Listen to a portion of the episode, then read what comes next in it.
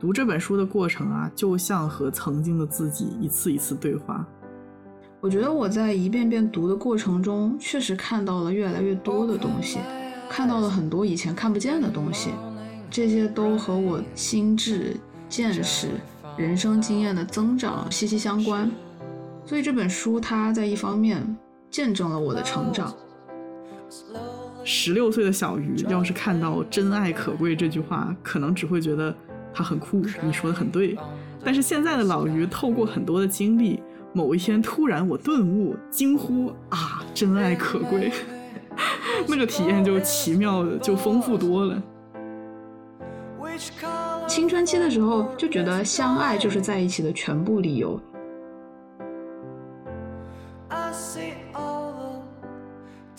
我说支持早恋，主要是因为一个人对爱的认识和感悟是在一次一次的挑战中产生的。我觉得走出青春期以后，最大的一个爱情观的成长，就是这个世界上不存在完美的人，自然也不可能存在完美的爱人。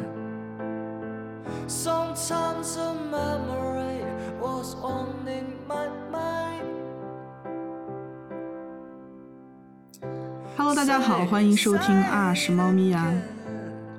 这是一档由两个爱猫咪更爱人类的理科生发起的探索人性的影视评论节目。今天的我是夜深了，喝了一杯 triple shot 的老于。今天的我是我早茶月光洒在你头发的小吴。几秒钟不见，老于又回来了。几秒不见，小吴也回来了。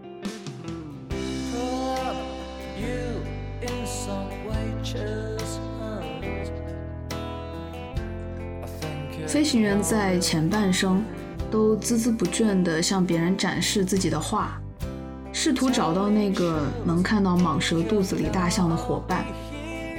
他是孤独的。小王子在他的 B 六一二星球上，一天看了四十四场日落，最后告别了唯一和他相守的玫瑰，四处漂泊，尝试结识新的人。却屡屡受挫，无法理解大人的古怪和他们立下的种种规则。他也是孤独的，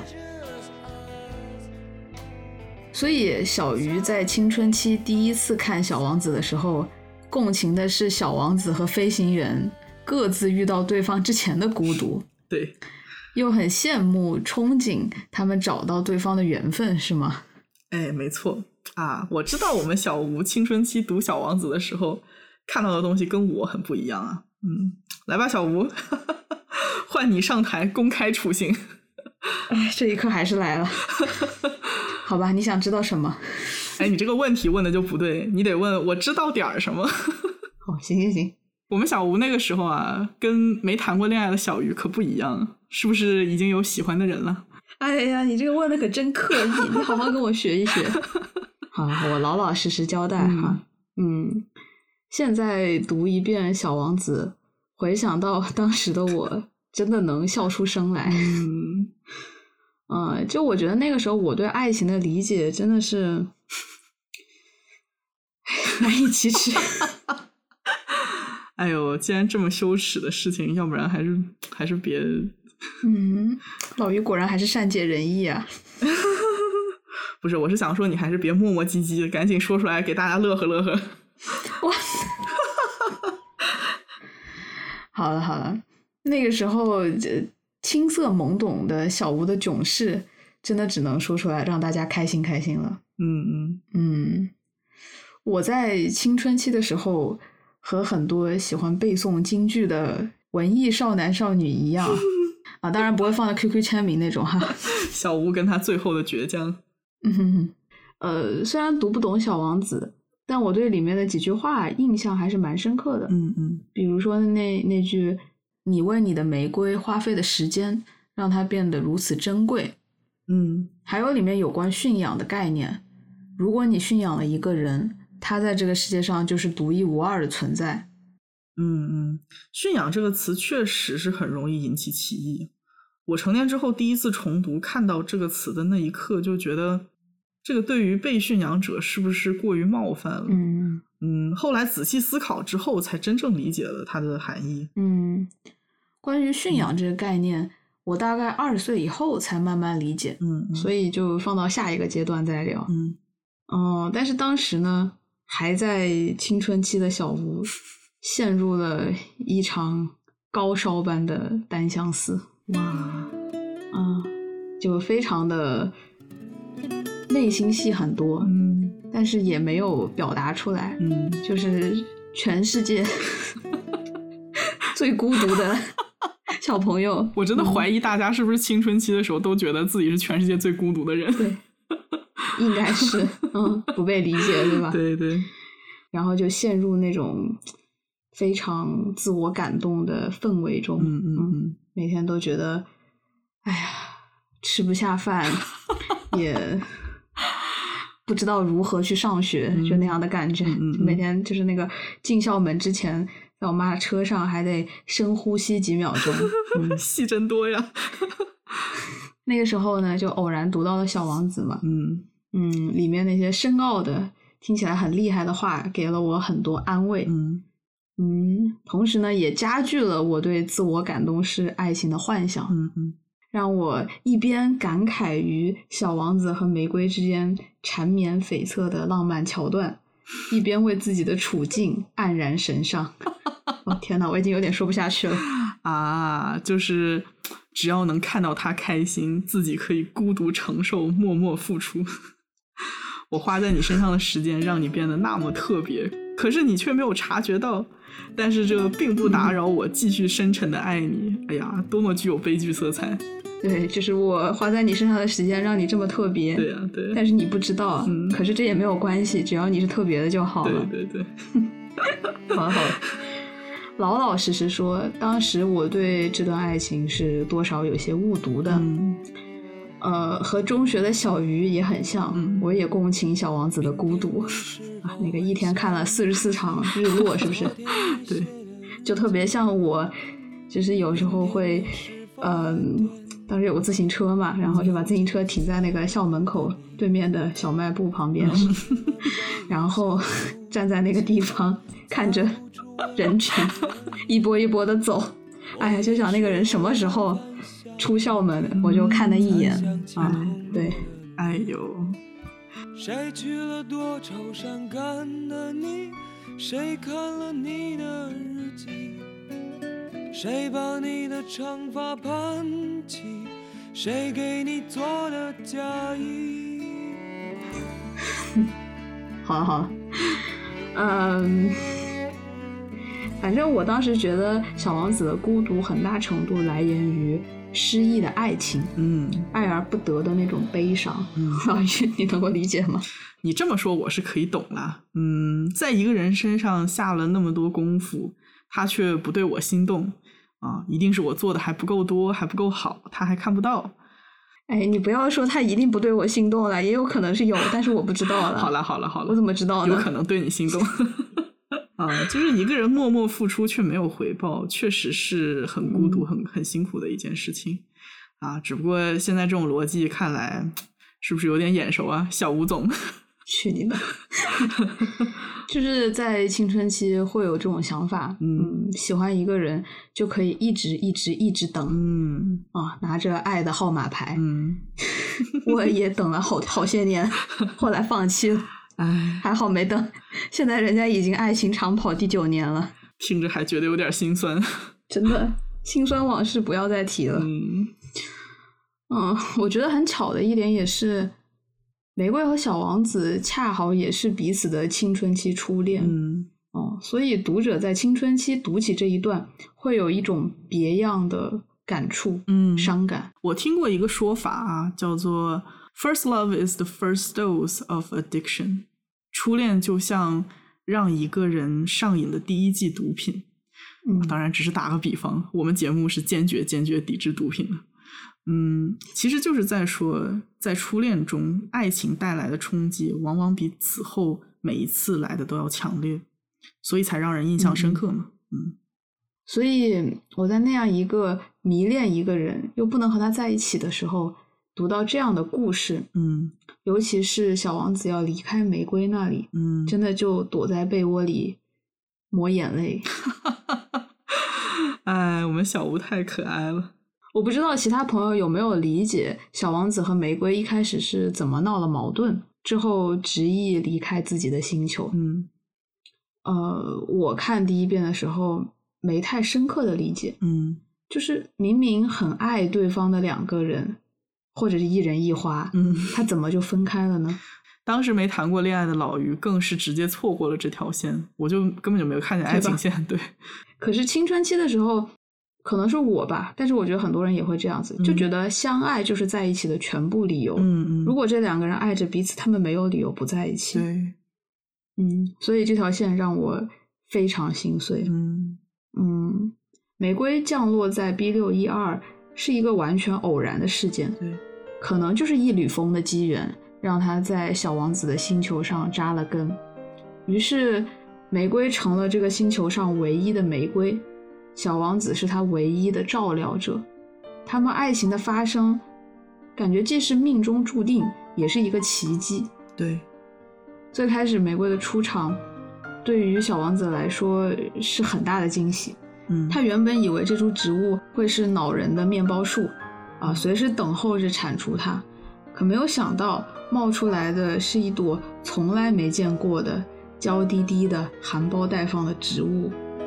嗯，小王子对玫瑰几乎是一见钟情，嗯，喜欢玫瑰的理由也非常的简单，就是美貌和新鲜感。哎，那可不，小王子对玫瑰说的第一句话是：“您多么美丽。”哎，话说，你最近一次读《小王子》的时候，觉得玫瑰作吗？哎呀，这真是个引战的问题。哎，我这么问是嗯因为我真的只有在青春期过了以后，才觉得玫瑰嗯真的是挺作的。既然你都这么说了，我就大胆的同意一下。嗯，不过我心里觉得他作的同时，也觉得玫瑰很可怜。嗯，你看玫瑰啊，它一探出头，发现自己是星球上唯一的植物，就娇嗔着让小王子伺候它。嗯，作者对玫瑰的形容是以敏感的虚荣心纠缠着小王子。天哪，多精准！然后小王子虽然一开始就捉摸出玫瑰的不谦虚，但是依然愿意嗯好好的浇灌、呵护玫瑰，因为在小王子心中，啊，她是那么的明艳动人。对，小王子看到不寻常的玫瑰，想要细心呵护它，因为他想要看到玫瑰绽放的更久、更灿烂。嗯嗯，这个时候他对玫瑰柔弱外表的赞赏和怜惜是超过了爱意的。嗯所以一开始小王子的付出也不是经过了很多的思考。嗯，所以说矛盾来的也很快。小王子和玫瑰分开的直接导火索，其实是玫瑰的两个谎言。嗯第一个谎言，玫瑰说她的四根刺可以让她不怕老虎，嗯其实这是一种故作坚强哈。嗯嗯嗯，然后第二个谎言，玫瑰让小王子给他找来一个玻璃罩，夜晚用那个玻璃罩保护她，因为他害怕风嘛。嗯，嗯嗯。然后他就说：“哎呀，你这个星球很冷，哎呀，我来的那个地方比你这里好多了。嗯，”可是他降落到小王子的星球之前，还是一颗种子，他怎么会知道嗯。别的星球是什么样的呢？所以就话说到一半嘛，他就发现，哎呀，完了，有点自相矛盾，他就为自己说谎感到羞耻啊，然后咳嗽了两声，想要转移话题。太可爱了。嗯，不过女孩子这种绕着圈子表达爱意的方式，小男孩儿可能听不懂。嗯哼，小王子只能听懂他在撒谎，并不能明白他为什么要撒谎。嗯，老于觉得嗯玫瑰是在表达爱意吗？哦，当然是了。其实小吴也不太明白为什么玫瑰要撒谎。小吴不懂女人实锤，大大家把小吴不懂女人打在公屏上好你吗？别闹，好了好了，我又不懂啊。哎呦，笑死！那老于快教教我，快。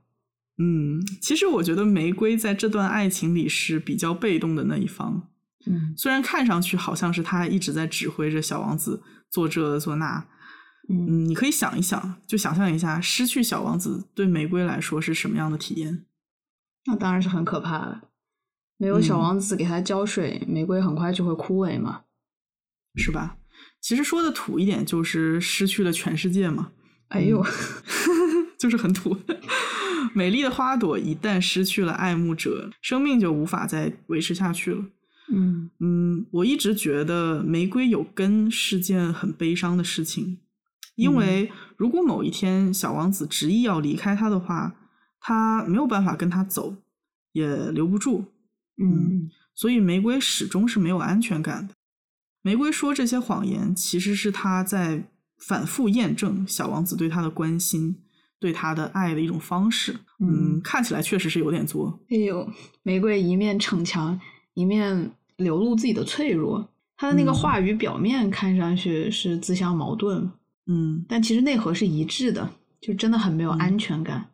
对对，玫瑰想在小王子面前维持娇贵的形象，害怕风吹是她的娇啊，然后她独一无二的美貌和厉害到可以吓走老虎的刺是她的贵。玫瑰认为小王子爱的是她的娇贵，但是她自己心里清楚，自己并不是那个样子的。嗯她的不安全感驱使着他一直做出这种很作的行为嘛，然后嗯把爱转化成占有，去占有小王子的精力和时间。嗯，只有在看到对方一直在为自己付出，才能稍稍安下心来。可惜呢，这个时候的小王子对玫瑰的爱是很浮于表面的，对他也不懂真正的爱到底是什么，也没有办法感受到爱的珍贵。所以，当他看到了玫瑰的作的行为，他会认为自己的付出没有被珍惜，嗯然后随着这种失望吧，维持这份爱的力量就会流失，然后放弃的念头很快就会到来。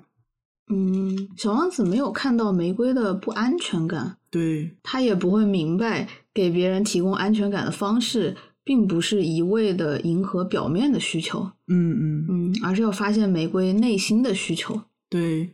这个时候就有人要问了啊，那么怎么样才能发现爱人内心的需求呢？那当然是要找小鱼学习了，哦，不对，老鱼。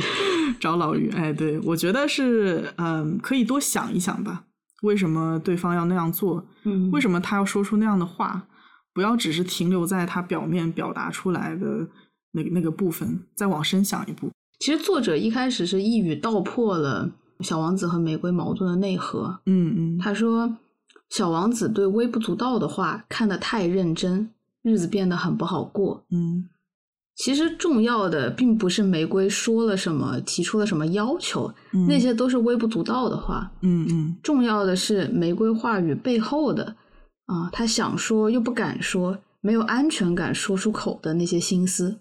哎呀，我们小吴悟性真高啊！小吴又悟了，可惜啊，就是小王子是离开了玫瑰，在沙漠中遇到了飞行员后，才恍然大悟。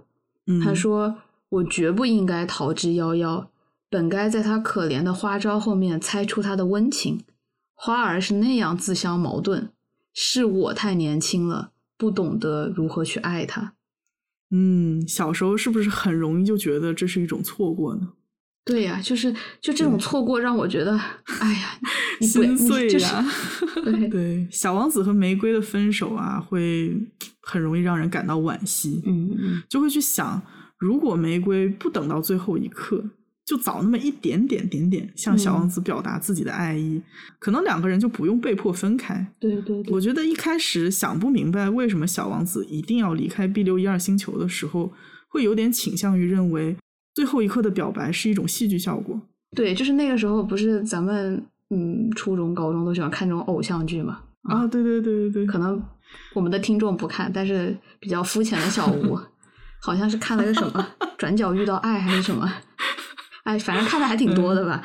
然后就是他们两个人，就小王子和玫瑰的关系，就会有点给我感觉是什么？是男女主他们都很爱很爱对方，然后一直就是在错过啊，没有表白，然后各种误会，最后那个男的就好不容易想通了，然后要去机场找那个女的，嗯，然后飞机飞走了，飞机飞走了，就就此错过，这种对。B E 就会让人觉得，哎呀，抓心挠肝扼啊！腕叹息。真的，嗯，所以离别的这一幕，嗯，在小王子这里是真的很好很好哭。嗯嗯，对，决定要走的那一天早上，小王子悉心的最后一次打理了自己星球上的事物，啊，嗯把有害的植物的幼苗拔掉，疏通火山，就像他以前做的每一次一样。嗯，但是这一次他是带着很多很多的耐心和细心，啊、很多留恋去做。对，然后他给花浇水。这一段呢，念一下书中的原文哈。嗯当他最后一次给花儿浇水，准备把它隐藏在玻璃罩子的时候，他发现自己想哭泣。再见，他对花儿说。可是他不回答。再见，他又说了一遍。花儿咳嗽一下，但这不是由于感冒。我真傻，他终于对他说：“请你原谅，尽力得到幸福吧。”他对他毫不责备感到惊讶，他呆在那里不知所措，手里举着玻璃罩子。他不明白这种平静温柔。是的，我喜欢你，花儿对他说。由于我的过错，你对这个一无所知。这毫无关系，你也像我一样傻。尽力得到幸福吧。哦，这个场景就是悲伤至极，很明嗯显他们都还留恋着对方。嗯小王子的每一个动作，在我看来都是那么的细心温柔。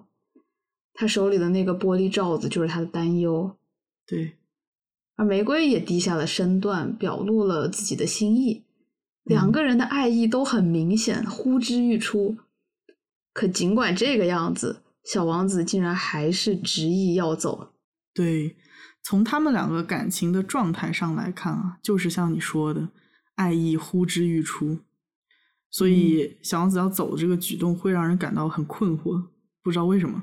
嗯，但是带入了青春期这个背景之后，这段爱情的终结就显得很真实。其实，在一起的时候，双方都没有意识到爱情的存在，可能更像是一种我欣赏你，你依赖我的关系。嗯但是当离别到来的时候，将要失去小王子的玫瑰，在一瞬间感受到非常强烈的危机。嗯这种强烈的失去感，让玫瑰比小王子先一步意识到了自己对他的爱情。小王子和玫瑰呃道别的那一刻，呃，玫瑰的表白让我想到了两句话嗯啊，都很矫情，绝对是青春期的小吴会记录在小本本上。小本。本上面的，第一句是张爱玲对胡兰成说的，嗯，写在嗯一张照片的后面。遇见你，我变得很低很低，一直低到尘埃里去，但我的心是欢喜的，并且在那里开出一朵花来。嗯这是第一句。啊、第二句是王菲《矜持》里面的歌词：“我是爱你的，我爱你到底。生平第一次，我放下矜持，任凭自己幻想一切关于我和你。你是爱我的，你爱我到底。生平第一次，我放下矜持，相信自己真的可以去爱你。”我是爱你的，我爱你到底。生平第一次，我放下矜持，任凭自己幻想一切关于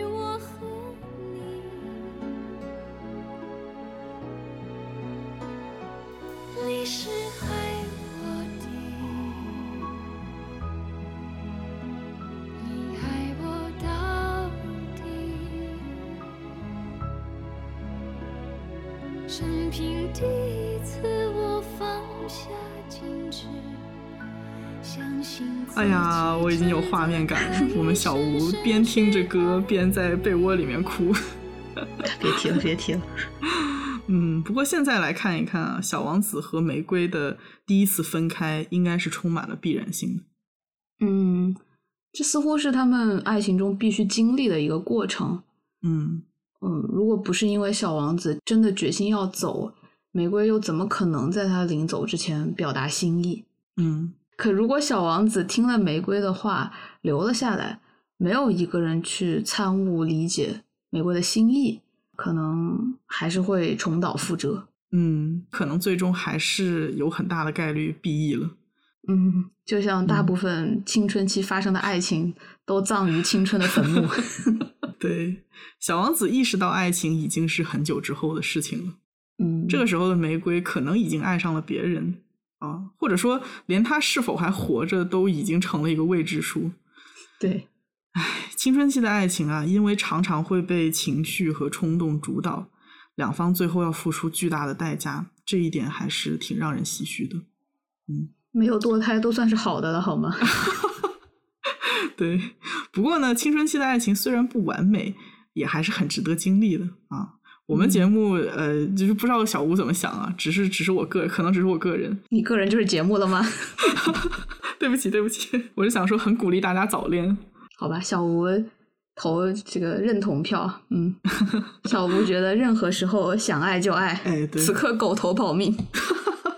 对对对。我说支持早恋，主要是因为一个人对爱的认识和感悟是在一次一次的挑战中产生的。嗯，小王子的离开对玫瑰的爱情观是一种挑战，短暂而剧烈。之后，玫瑰再娶爱人，他会学着做到和小王子离别时那样坦诚，也会学着在没有小王子的陪伴的时候自己坚强起来。对于小王子来说，小王子在独自的探索之旅中意识到了玫瑰的独特，他懂得了如何在以后再次遇到爱情的时候，更好的意识到爱的存在，更好的识别爱人的需求。嗯，小王子后来也说啊，我本应该猜出，在他那令人怜爱的花招后面所隐藏的温情。嗯，我本该根据行为，而不是根据语言去判断他。嗯。我觉得接下来，小王子如果能与玫瑰再重聚，他会读懂玫瑰谎言之下慌乱的内心，也能够更好的去爱他。嗯，这些都是小王子在爱情中的成长。天呐，好想哭。但是呢，如果没有经历过这些挑战，爱情会一直幼稚轻浮。所以我觉得越早接触到越好吧。而且早恋可以避免情商跟 mid twenty crisis 一起 kick in，情商和 mid twenty crisis 一起 kicking 哦，这一季酸爽的复合拳，太可怕了。哦，那爱的滋味，哦，眼泪唱起来，眼泪都是我的体会，成长的滋味。行了，行了，行了，你再念，我要开嗓了。这个老于说的这记复合拳，别人能不能承受，我不知道。反正 我们老于是承受过，别说了，别说了。大家不要觉得他轻描淡写的这句话只是随口一说，就是真的是过来人的苦心啊。对，没错，不能不听啊，大家不能不听。当年看着他经历这个过程，现在想来还是一阵心悸。反正现在这个节目的走向已已经变成了你扒我，我扒你，对不对？什么鬼？嗯，自己经历过之后，只能说 能扛过来的都是勇士。嗯，我自己又很喜欢去反思这些事情嘛，所以真的是还有挺多话想说的，以后有机会慢慢讲吧。嗯。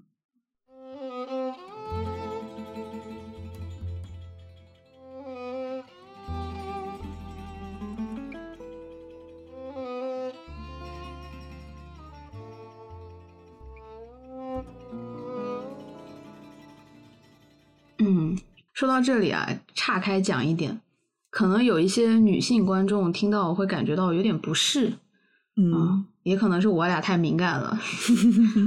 在小王子这个故事里，玫瑰其实是里面唯一一个女性化的角色，嗯，包括在动画里啊，她是唯一一个被女性配音的，嗯嗯，但是玫瑰的形象是很柔弱、娇贵，嗯，需要被照顾的。嗯嗯，尤其是刚刚老于说到，玫瑰身上有一个很悲情的点，来自于它有根，嗯，必须扎根于土地，无法选择自己的位置，嗯，甚至都不能选择自己会爱上什么样的人，对，连追随爱人的能力都不具备。这朵玫瑰，嗯，生命完全是寄托于他人的照料。相比之下呢，小王子作为男性角色，他有更多的自由，在爱情里面也有更多的主动权。嗯他可以尽情的去旅行，去探索世界，探索自我。对对，这么看下来，《小王子》里面小王子和玫瑰的形象都还挺符合传统性别形象的定位。对，这样一看哈，青春期的小王子是一个嗯，可以去探索世界的冒险家。对，嗯，但玫瑰呢，乍一看柔弱、被动，在爱里又自卑又没有安全感，嗯可以说完全不具备独立女性意识啊。嗯嗯嗯，而且小王子离开星球之后，没有人照顾他，很有可能玫瑰花就立马枯萎了。嗯等到小王子领悟到爱情的真谛，未免为时已晚。细思极恐的一点就在这儿，嗯嗯，好像是青春期的男孩的成长是伴随着女生的死亡、枯萎或牺牲的，就像很多青春片里面，一个男孩的成长伴随着一个女孩的堕胎，她的身体受到了啊、对对啊伤害。嗯对对对。天呐，我估摸着这个时候很多女权主义者已经开始摩拳擦掌了。对，虽然我觉得这部呃将近八十多年前写的童书有加剧性别刻板印象的嫌疑，嗯嗯嗯不过我们作为一档温柔的节目，不想就此引战。嗯我倒是想说一些重读之后啊，对玫瑰形成的新的观点。嗯，你先说。我注意到就是离别那个 scene，嗯嗯，我之前有忽略的片段，在离别的时候，玫瑰让小王子不要给他再戴上玻璃罩了。嗯嗯，那个时候小王子自然是很担心啊，他担心夜里的风，也担心虫子和野兽。可是玫瑰对小王子的这些担忧的回答是：夜里的新鲜空气会令我舒适，我是一朵花。嗯他也说，如果我想认识蝴蝶，我就该忍受两三只青虫的爬行。看来这是如此的美妙。嗯我觉得这里玫瑰并不是像之前一样逞强啊，她是真的有所成长，嗯嗯，她更加明白自己的身份，也更加明白生命的意义。对，首先他明白自己是一朵花，所以真正需要的不是夜晚的玻璃罩，而是新鲜的空气、清晨露水的滋养。嗯他也明白，作为一朵花，每一朵花都有花期，会花开也会谢，就像人会生老病死一样，嗯，这是自然规律。但是在有限的生命中，他愿意去尽可能的体验，嗯他懂得一切美好之物的获取都有代价，都必须伴随着风险。嗯嗯与蝴蝶为伴是快乐的，但是在那之前，他要忍受青虫爬行的痛苦，这些都是生命中必须经历的，所以都是美妙的。在他看来，嗯，重读的时候我也感受到了，而且也是有一些对玫瑰的新的看法。嗯其实玫瑰的内心啊，比我想象中的要强大很多。在离别的时候，玫瑰嗅到了小王子的动摇和不舍。嗯大家也知道，平时他最喜欢撒谎，但是就是这个平时喜欢撒谎的玫瑰，小骗人精，对，其实他完全可以靠谎言揪住小王子的这个软肋，他的这个不舍和动摇。嗯这个时候，他有一百种方式骗他留下来，但是他都没有这样做。嗯他其实很清楚，这样的爱情死撑下去一定会两败俱伤，嗯所以他做了那个先放手、先受伤的人，放小王子自己去探索，同时也给了自己一个直面危险和恐惧的机会。嗯，我觉得迈出这一步需要非常非常大的勇气。嗯，对你刚才说玫瑰喜欢撒谎，其实哪怕是不撒谎，他就是说出实情，他真的很脆弱。也许小王子走了，面包树会生长，啊，会嗯侵占整个星球上所有的营养，他根本就没嗯有生存的地方。他也明白，真正的来了野兽，他没有办法抵御那样的危险。对呀、就是在现实生活中，一对情侣要分手的时候，可能有一个人为了留住另一个人，会流露出自己的软弱，嗯会流露出很需要对方，对对对，然后这份需求可能会捆绑住另一个想要离开的人。那种要在分手的时候说出“离开你我不能活，离开你我还不如死了算了，我不知道怎么再继续生活”这样的人，对一定很多。对呀，对呀，就是觉得我离开你之后，我可能就要面对一个很痛苦的一段时光，感觉自己承受不来。嗯，嗯但是就是这么脆弱的一朵玫瑰花，就是一一只被绵羊可以一口吃掉的这样一朵玫瑰花，嗯在送走小王子的时候，没有表现的犹犹豫豫，反而撒了一个很让人心疼的谎啊。他说：“我有四根刺，我可以保护我自己。”嗯，然后他还竖起了这几根小刺，吓唬小王子，帮他下定决心离开。唉，深知自己的弱小，也还要坚决的走出这个舒适圈。这个是故事当中我认为玫瑰绽放的最美丽的一刻。嗯，它是一只有尊严的玫瑰，非常的 respect。天哪，嗯真的。其实我觉得，正是因为他在最后表现出的这种自尊，对，让我觉得这个作者他一定是对女性有发自心底的尊重。对，很细腻的。嗯只有四根刺的玫瑰和赤条条来到这个世界上的人类其实没有区别。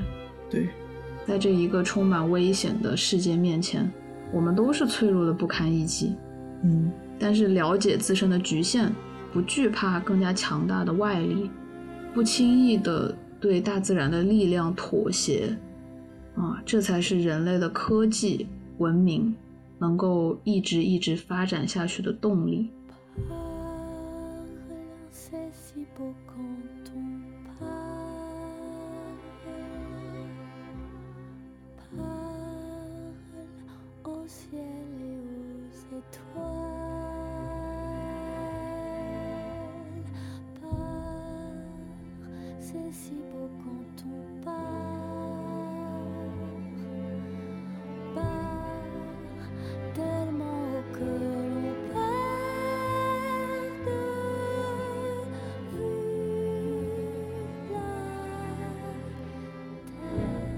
前面我们说到青春期的小吴对同样处在青春期的玫瑰和小王子的爱情的理解，以及最初的意难平。小吴之前也和我说，曾经对小王子中很多话缺乏理解，甚至是有些误读。对，首当其冲的就是广为流传的那一句：“你为你的玫瑰花费的时间，让它变得如此重要。你知道你现在再把这句话念出来，都让我感觉到有点羞愧。”谁让你刚才，谁让你刚才对我那样？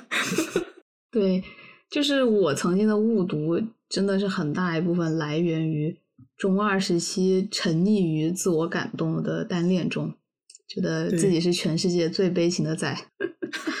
不过我打赌，现在还有人对里面的很多话缺乏理解。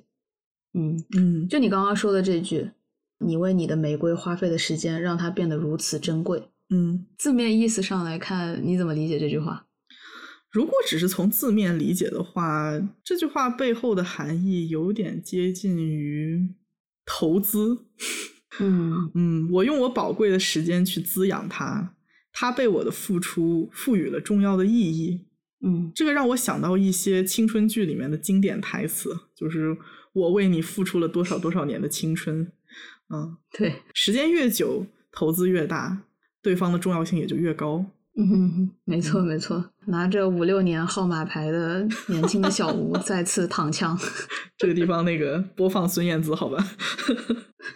虽然说是误读啊，嗯但是我觉得我的这种误读在青春期还是很常见的。嗯，这倒是。我大概总结出了两种非常有代表性的误读。嗯第一种是站在为爱付出者的角度，嗯。他可能会认为，如果我爱一个人，即使对方不爱我，我仍然可以心甘情愿的为他付出时间精力。对，单单是这份付出就足以证明爱情的可贵。嗯。然后第二种呢，是从被爱者或者被追求者的角度来看，他会理解为一个人的独特来自于他人在你身上付出的时间，嗯，别人愿意付出的越多，那自我价值就越高。尤其我们这一代大部分都是独生子女嘛，都是家里的嗯独宠，天生就被爱包围着。对，不太需要付出什么去获得家人的关爱。嗯如果说谁愿意主动去付出自己宝贵的东西，获取另一个人的关注，那肯定是一种很特殊的感情。嗯，没错。所以在荷尔蒙旺盛啊，这个情窦初开的青少年时期，嗯嗯，两种误读都还挺常见。对对对，嗯，在第一种误读下，求爱者会不计后果的疯狂付出嗯，啊，甚至不在乎给他人造成极大的负担。对对对，嗯对喜欢的人穷追不舍，他以为自己感动天感动地，其实只是感动了自己。哇，单压 不对啊，rapper 压上了，压上了。啊，在第二种误读下，很多人错把自己的独特理解为受到他人众星捧月般的爱戴，嗯，所以，呢，就拼命争取他人的目光，对，啊甚至会耍一些小心机，诱导他人对自己付出，嗯。嗯，从中获得安全感，彰显自己值得被爱。嗯。对，啊，然后小吴在这儿必须声明一下，啊，当初的我虽然很痛苦的单相思，但是绝对不是那种疯狂而炙热的爱，就真的只是默默的、默默的、默默的自我感动而已。怎么更加心酸了呢？哎呀，小吴把这些话说出来，也是想要以自己作为例子，给大家一个错误的解读示范。嗯，嗯，然后想到这里，这个心酸的眼泪基本就要下来了。哎呀，我们小吴现在可不是这样了。没错，小吴的成长在接下来两个阶段揭晓。嗯嗯，其实你刚才在说现在还有人误读这句话的时候，我脑子里面已经有了一个名单了。哎，没错，就是有这么多人还在用这种走量但不一定走质的方式去理解爱情。敲黑板，以套路的方式谈着多而不精的恋爱哈、不一定能够让你在感情中有所成长哦。哎，没错没错，这一波人呢，停滞在了青春期那种 self-centric 以自我为中心的状态。不知道嗯大家从小吴的总结里面发现了没有？他说的这种爱人者和被爱者都在试图用自认为正确的方式得到别人的爱。老于抓的很精辟啊。哎，谢谢你，谢谢你。这样的爱呢，老于愿称之为一个人的独角戏，没有真正的了解另外一个人，也没有真正的考虑另一个人的感受。嗯我觉得这些人通常比较固执吧，不太能接受外界的指点，没有想过自己给了他一切却得不到爱的原因，可能是因为自己的方式错了。嗯，你给的东西对方不想要，而且锲而不舍的付出会给对方添加很多负担。嗯被爱者也是一样的，并不关心自己向对方索取的东西是不是对方真正想要为爱人付出的东西。嗯嗯，就是经常有话说，呃，我想要一车梨，对方却给了一车苹果，这是一种错位的爱情吗？嗯，对对对，其实错位是双向的，就是嗯给苹果的人认为苹果最好，而想要梨的人认为梨最可口。嗯嗯，其实都是从自己的主观出发，没有存在谁更委屈的情况。对对，如果两种人都不愿意去修改自己的偏好，他们往往会把爱而不成归因于两个人不合适、没有缘分嗯，啊。对，要么很自信的认为这个世界上一定有一个人天生就能够理解、认可我的一切，嗯要么就会很悲观的认为不可能有人真正适合我，我就注定要孤独终老啦。嗯，你说他们为爱付出了时间、金钱和心力吗？嗯，确实也付出了很多，但是他们付出的东西真的让对方让爱情变得珍贵了吗？我觉得很少，甚至就没有。嗯，如何用心的付出，用正确的方式付出，是一个需要学习很多的过程。嗯，没错，爱情理应是一段双人舞，想要跳下去，需要两个人慢慢了解对方的习惯、爱好和想法，还有等等等等很多东西。嗯在了解之后，更要双方在舒适的前提下去磨合，不然一直绊脚的话也跳不下去。嗯，这个过程非常非常的缓慢啊，需要两个人都放下自己的 ego。嗯其实很可能对一个人几年无怨无悔的付出，还不如一句“嗯，我不知道我会不会给你带来负担，我想要了解你的想法”来的有效。就算在问出这个问题之后，因为一些不可控的原因被人家拒绝了，也能够尽快结束掉一段没有结果的单相思，嗯，所以也是好事情。对嗯，当然啦，不排除有些人认为为另外一个人磨合自己是一件非常荒唐的事情。啊，如果老天爷捏了一个跟我完完全全贴合的人送到我的嘴边，啊，送到我的身边，别嘴边了，天哪，那么我，那么我将获得完美的爱情啊！但是如果没有这个缘分的话，我宁可自己孤独的走。那么获得爱情的这一天也许会到来。嗯，不过我们两个也是学过数学的，对不对？按照概率来说，老天赏饭吃的可能性还是比较少的，对，比较小的。我也相信大部分的爱情都需要双方做出很多的改变。对，嗯，我觉得走出青春期以后，最大的一个爱情观的成长，就是这个世界上不存在完美的人，对，自然也不可能存在完美的爱人。小王子一开始离开玫瑰，一部分原因是不能接受他的虚荣和撒谎的行为，甚至是会把他当成是道德上的瑕疵，对对，但实际上只是玫瑰身上的一些不完美而已。嗯，就不妨问一问自己吧，什么时候开始不相信理想型这个东西的？可能那个时候才是走向爱情观成熟的第一步。老于什么时候不相信理想型了？我一开始就没有相信过，哎呀，那我这个超前，超前，欠修行了，我这可能几年前才开始不相信吧。是遇到我之后吗？是我是是我引导你的吗？不不不，是我遇到了一个完全符合我理想型的人，然后我把那段关系搞砸了。自那以后我就不相信了。嗯，真的是，我觉得第一次爱上一个人的时候，呃，就很像一场造神运动。嗯，对方就是你眼中的神，一切都是完美的。然后只有长大了才明白，爱一个人意味着接纳，接纳对方的优点和缺点，以及嗯你们从未期待过，却在你们这段关系中被培育出来的独一无二的，嗯，让双方都惊喜的默契点。对啊，所以爱情真的是时间的产物。对，大家一定要有耐心啊谈恋爱的时候。嗯 嗯，小吴所说的是我们现在对好的爱情的理解，嗯在有能力撑得起这样的爱情之前，大概率是会经历一次或者几次的失败。唉，那么，如何理解这些失败，如何从中获取新的感悟和力量，就变成了最主要的问题。嗯嗯，还是很希望每一位听众都能够好好反思一下自己的感情经历，啊、让自己在将来有能力维持，有能力去享受美好的爱情。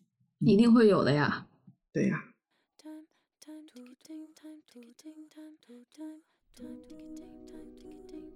周国平在给《小王子》做的一版序言中写道：“像《小王子》这样的书，本来是不需要有一篇序言的，不但不需要，而且不可能有。”莫洛亚曾经表示，他不会试图去解释《小王子》中的哲理，就像人们不对一座大教堂或布满星空的天穹进行解释一样。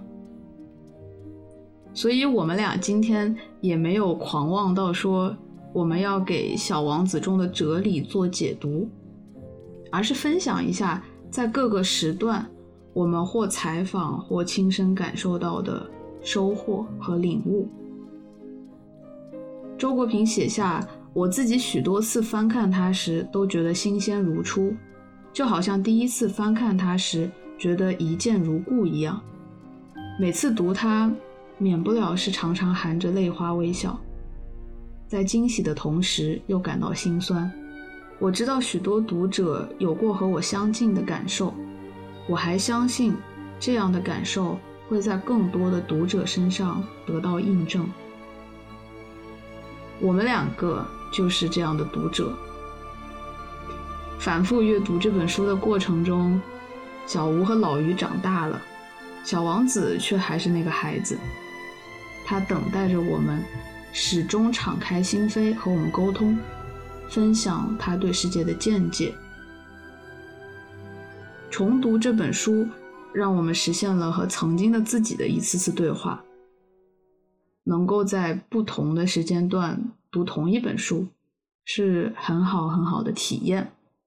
所以今天的节目暂时就要落脚到青春期结束这个阶段了。小王子里还有很多很多二十岁之前的老于和小吴没有看懂的东西，它会在未来慢慢变得清晰。嗯，也不排除有些埋藏在文本里的东西，我们会一直无法理解。嗯，还是期待一下听友们跟我们分享吧。嗯，如果你们有自己的理解，下一期我们会看一看二十岁出头的老于和小吴，以及一个月前的老于和小吴，又从小王子里看到了什么新的东西呢？